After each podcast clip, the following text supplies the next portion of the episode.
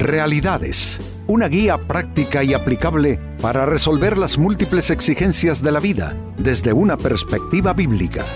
Con nosotros, René Peñalba.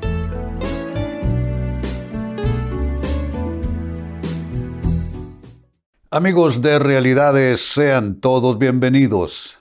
Para esta ocasión nuestro tema, ponerse de acuerdo en el Señor. Ya la necesidad de ponerse de acuerdo es eh, algo, mm, yo diría, inobjetable, ¿no les parece?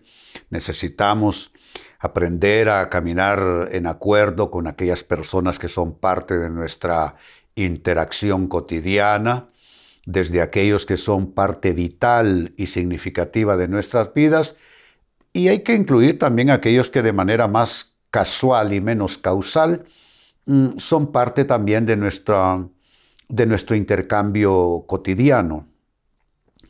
Eh, o sea, ponerse de acuerdo es, es un imperativo para el que quiera caminar en paz en este mundo. Pero hacerlo en el Señor, ya eso eh, adquiere otras características, eh, adquiere otra clase de resoluciones y actitudes de parte nuestra. Pues nuestro tema es precisamente eso, ponerse de acuerdo en el Señor. Y quien aconseja en ese espíritu es Pablo en su carta a los Filipenses capítulo 4, versículo 2, dice él, ruego a Evodia y también a Sintique que se pongan de acuerdo en el Señor. Y mire qué interesante que con nombre se refiere a dos personas que en particular necesitan ese acuerdo en el Señor.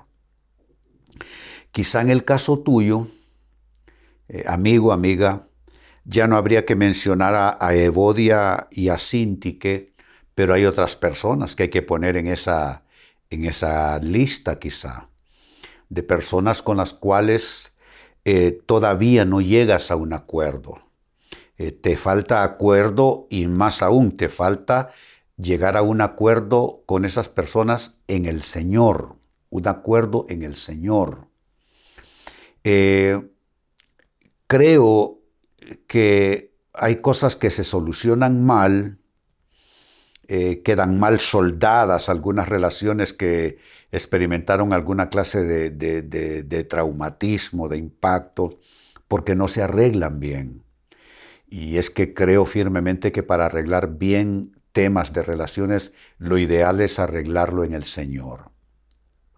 Pues precisamente en esa dirección iré con el programa de hoy, eh, y la pregunta es, basada en este consejo de Pablo, ¿en qué consiste ponerse de acuerdo en el Señor? ¿Qué, qué es exactamente lo que debemos de incluir?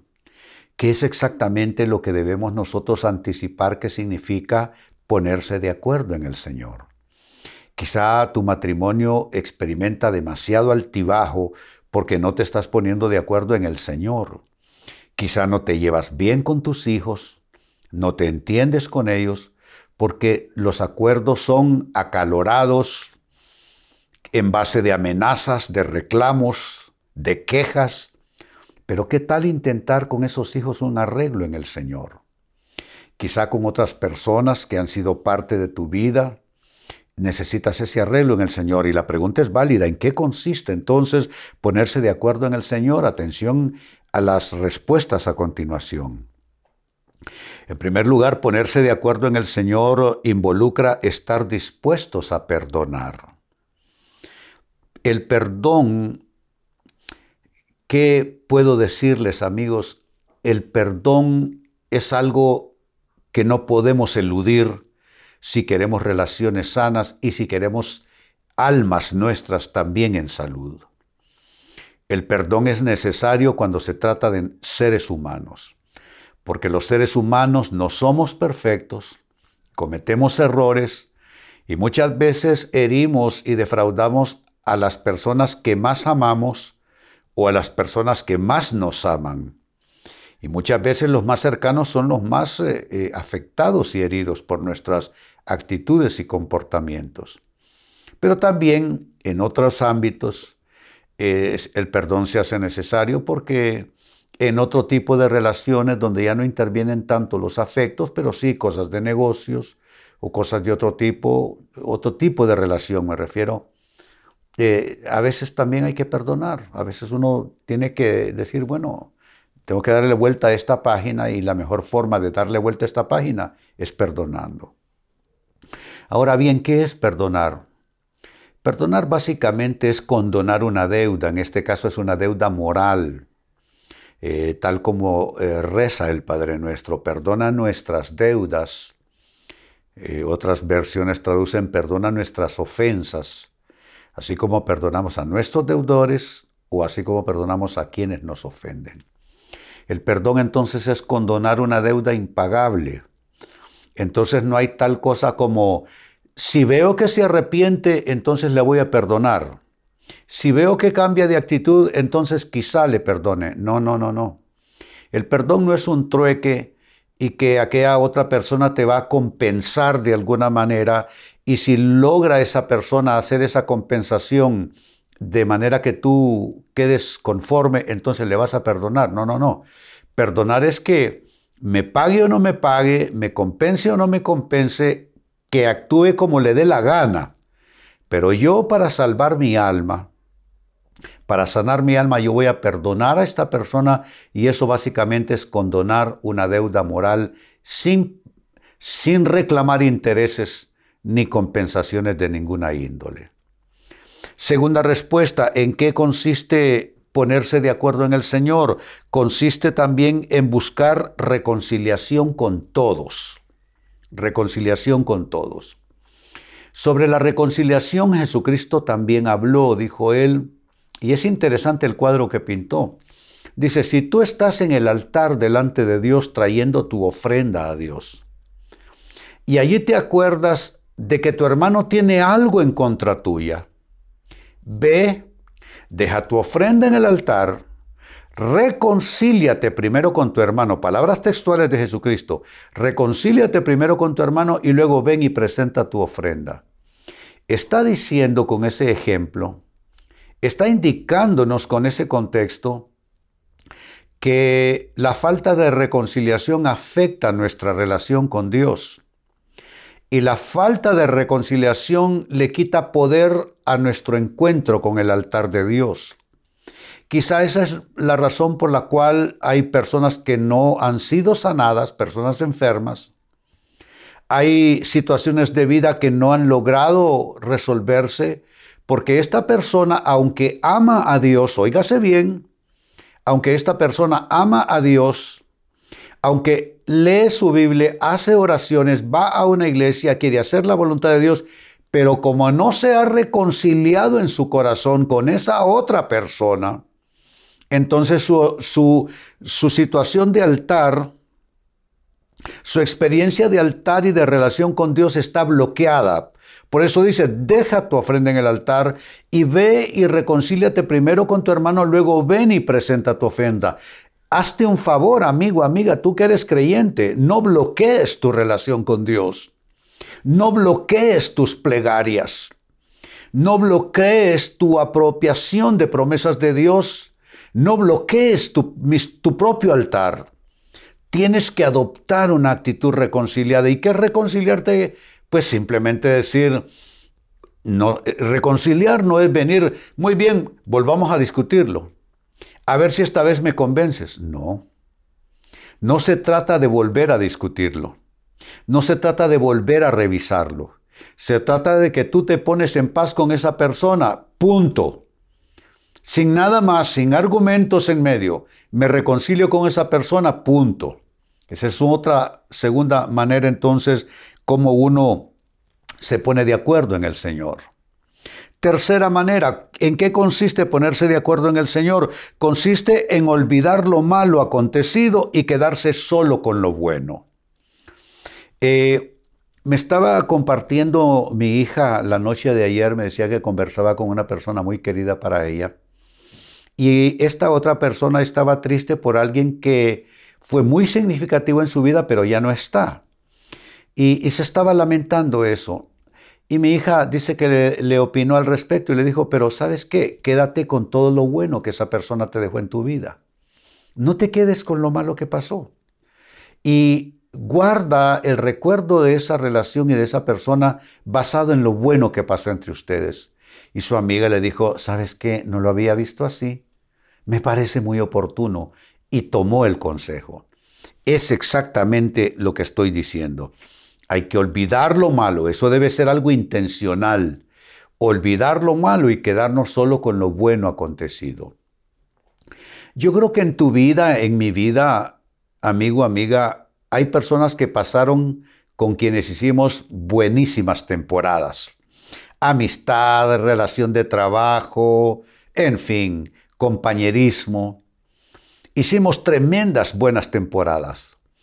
Pero algo pasó, se distanciaron estas personas de nosotros y la cosa no terminó, digamos que del todo bien tenemos una opción. En lugar de concentrarnos en que no todo terminó bien, ¿por qué no quedarnos con lo bueno de esa relación? Hay personas que han pasado por mi vida, ya no están, no son parte de mi escenario, no son parte de mi círculo de relaciones, pero he de admitir que tuvieron unas tremendas buenas temporadas en mi vida. Entonces yo debo ver a esas personas con gratitud, ver esa relación con gratitud. Eso es lo que se aconseja hacer. Quizá en parte por eso dice la Biblia que Jesús es el alfa y la, omega, el principio y el fin. Es porque todo debe iniciarse con Jesucristo y terminar de la mano con Él.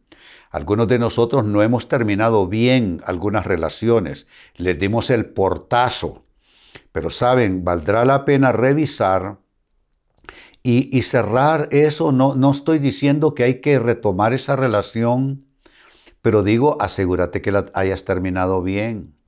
No termines enojado con alguien, molesto en tu corazón. Si esa persona te hizo bienes, entonces recuérdale esos bienes y el día que tengas la oportunidad de agradecerle, pues hombre, agradecelo. A eso me refiero con olvidar lo malo acontecido y quedarse solo con lo bueno. Y ya buscando ir cerrando este tema, siempre la pregunta es la misma, ¿en qué consiste ponerse de acuerdo en el Señor, tal como Pablo lo aconseja? También consiste en adoptar la disposición de ofrecer otra oportunidad. Hay personas que no es que lo merezcan o no, pero hay personas a las que la voluntad de Dios va a ser que se les dé otra oportunidad. Amigos, el Evangelio es precisamente eso, el Evangelio es nueva oportunidad.